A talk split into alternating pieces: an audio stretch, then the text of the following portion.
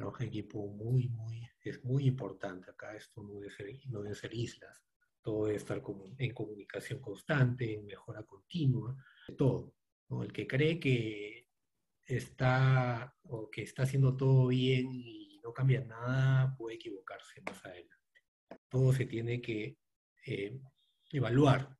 Y si algo está yendo bien, perfecto, sigamos con eso, pero muchas veces podemos darnos cuenta o, o detectar que algo no está bien y se puede mejorar también.